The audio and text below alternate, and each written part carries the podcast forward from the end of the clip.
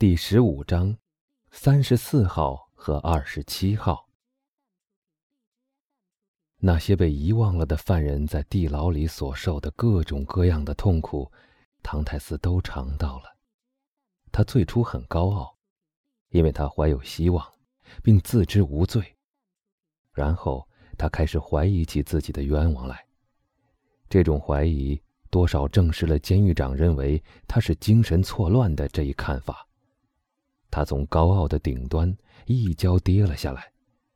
他开始恳求，不是向上帝恳求，而是向人恳求，却等到这个不幸的人。他本该一开始便寻求主的庇护的，但他却等到希望都破灭了以后，才寄希望于上帝。唐泰斯恳求他换一间房，因为不管怎么说，换动一次总是一次变动。可以使他发泄一点烦闷。他请求允许他散步，给他一点书和手工，结果什么都没满足。那也没有关系，他还是照样的要求。他努力使自己和新来的狱卒讲话，虽然他可能比以前的那个更沉默寡言，但是对一个人讲话，即使对方是个哑巴，也是一种乐趣。唐泰斯讲话的用意是要听听他自己的声音，他也曾尝试自言自语，但他却被自己的声音吓了一跳。在他入狱以前，每当想到这样一些犯人聚集在一起，他们中有贼，有流浪汉，有杀人犯，心中便不禁要作呕。而现在，他却希望和他们在一起。以便除了看到那不和他说话的狱卒以外，还可以看到一些其他的面孔。他羡慕那些穿着囚衣、系着铁链、肩上钉着记号的苦工。充当苦工的囚徒能呼吸到外面新鲜的空气，又能互相见面，他们是非常幸福的。他恳求狱卒为他找个同伴，哪怕是那个封神府也好。那个狱卒，纵然因为看惯了许多受苦的情形而心肠硬了些，但毕竟是个人，在他内心深处，也常常同情这个如此受苦的不幸的青年。于是，他把三十四号的要求报告给了监狱长，但后者却审慎的像个政治家，竟以为唐太斯想结党或企图逃跑，所以拒绝了他的请求。唐泰斯已尽了一切努力，他终于转向了上帝。所有那些久已忘记的敬神之念，此时都回忆起来了。他记起了母亲所教他的祷告，并在那些祷告里发现了一种他以前从未意识到的意义。因为在顺境中，祷告似乎只是自语的堆积，直到有一天灾祸来临后。他那祈求上苍怜悯的话，才显得非常的崇高。他祷告，并非出自热诚，而是出自愁怒。他大声的祷告，他已不再怕听到他自己的声音了。然后，他陷入了一种神志恍惚的状态，他似乎看到上帝在倾听他所说的每一个字。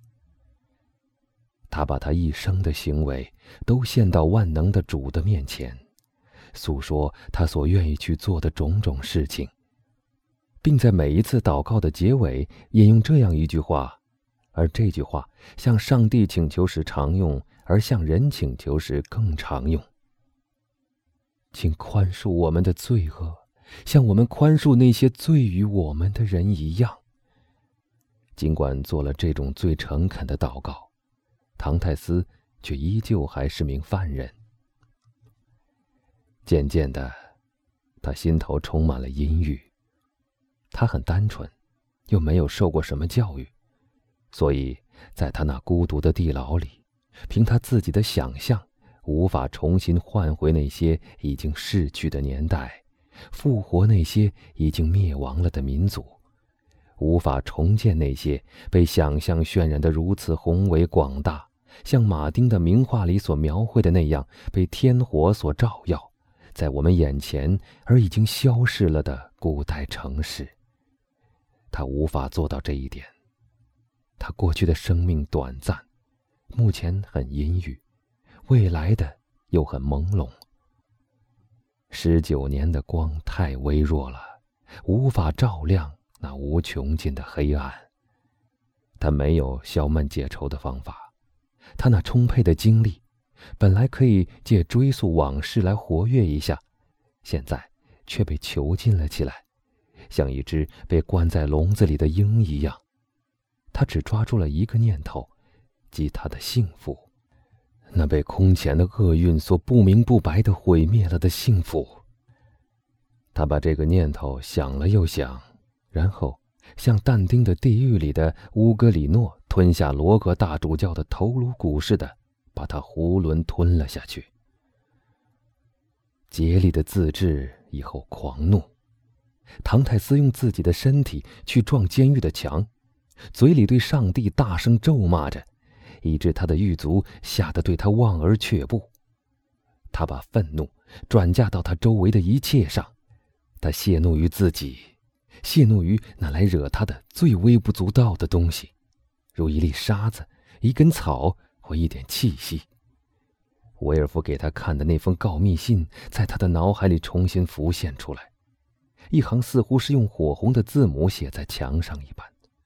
他对自己说：“把他抛入这无限痛苦的深渊里的，是人的仇恨，而不是天的报应。”他用他所能想象得出的种种最可怕的酷刑来惩罚这些不明的迫害者，但觉得一切酷刑都不够厉害，因为在酷刑之后接着就是死亡，而死了以后，即使不是安息，至少也是近于安息的那种麻木状态。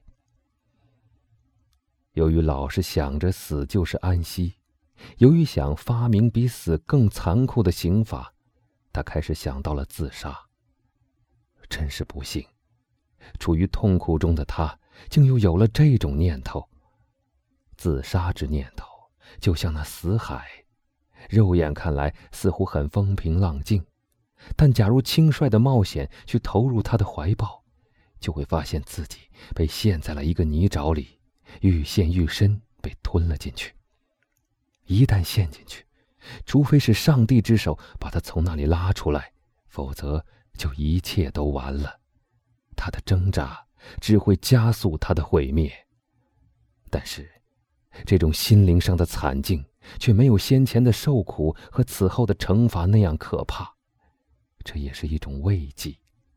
这种慰藉，犹如使人只看见深渊张开的大口，而不知底下是一片黑暗。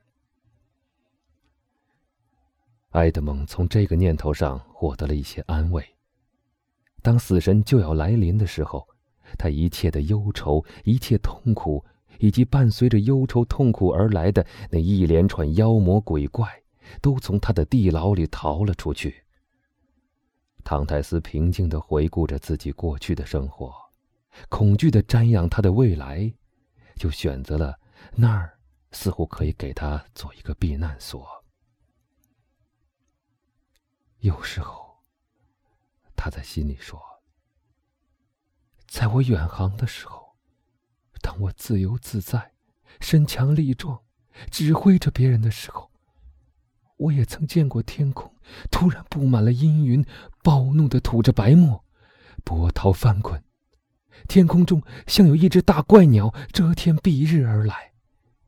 那时，我觉得我的船只是一个不起作用的藏身之处。”它像是巨人手中的一根羽毛，在大风暴来临之前颤抖着、震荡着。不久，浪潮的怒吼和尖利的岩石向我宣布死亡即将来临。那时，很害怕死亡，于是，我以一个男子汉和一个水手的全部技术和智慧，与万能的主抗争。我之所以那样做。因为那时我处在幸福之中，挽回了生命，就是挽回了欢乐。我不允许那样的去死，不愿意那样的去死。那长眠在岩石和海藻所铸成的床上的景象，是很可怕的。因为我不愿意自己这个上帝依照他自己的模样创造出来的人，去喂海鸥和乌鸦。但现在不同了，我已经失去了使我为之留恋的生命中的一切。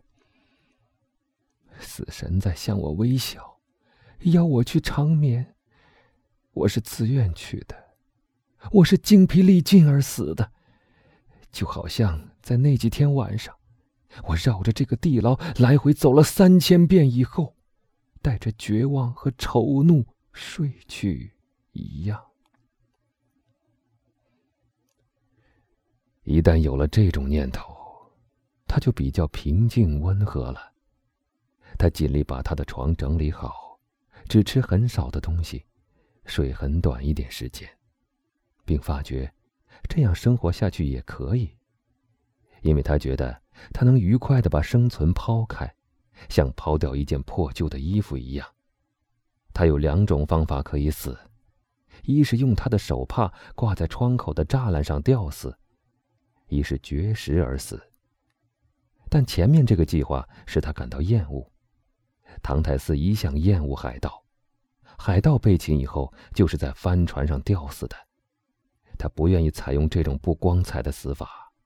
他决定采用第二种办法，于是，当天就实施起来了。入狱以来，差不多已过去四年了。在第二年的年底，他又忘了计算日期，因为从那时起，他觉得巡查员已抛弃了他。唐泰斯说过：“我想死，并选定了死的方法。由于怕自己改变主意。”他便发誓一定要去死。当早餐和晚餐拿来的时候，他想到：“我就把它倒出窗外，就算已经把它吃了。”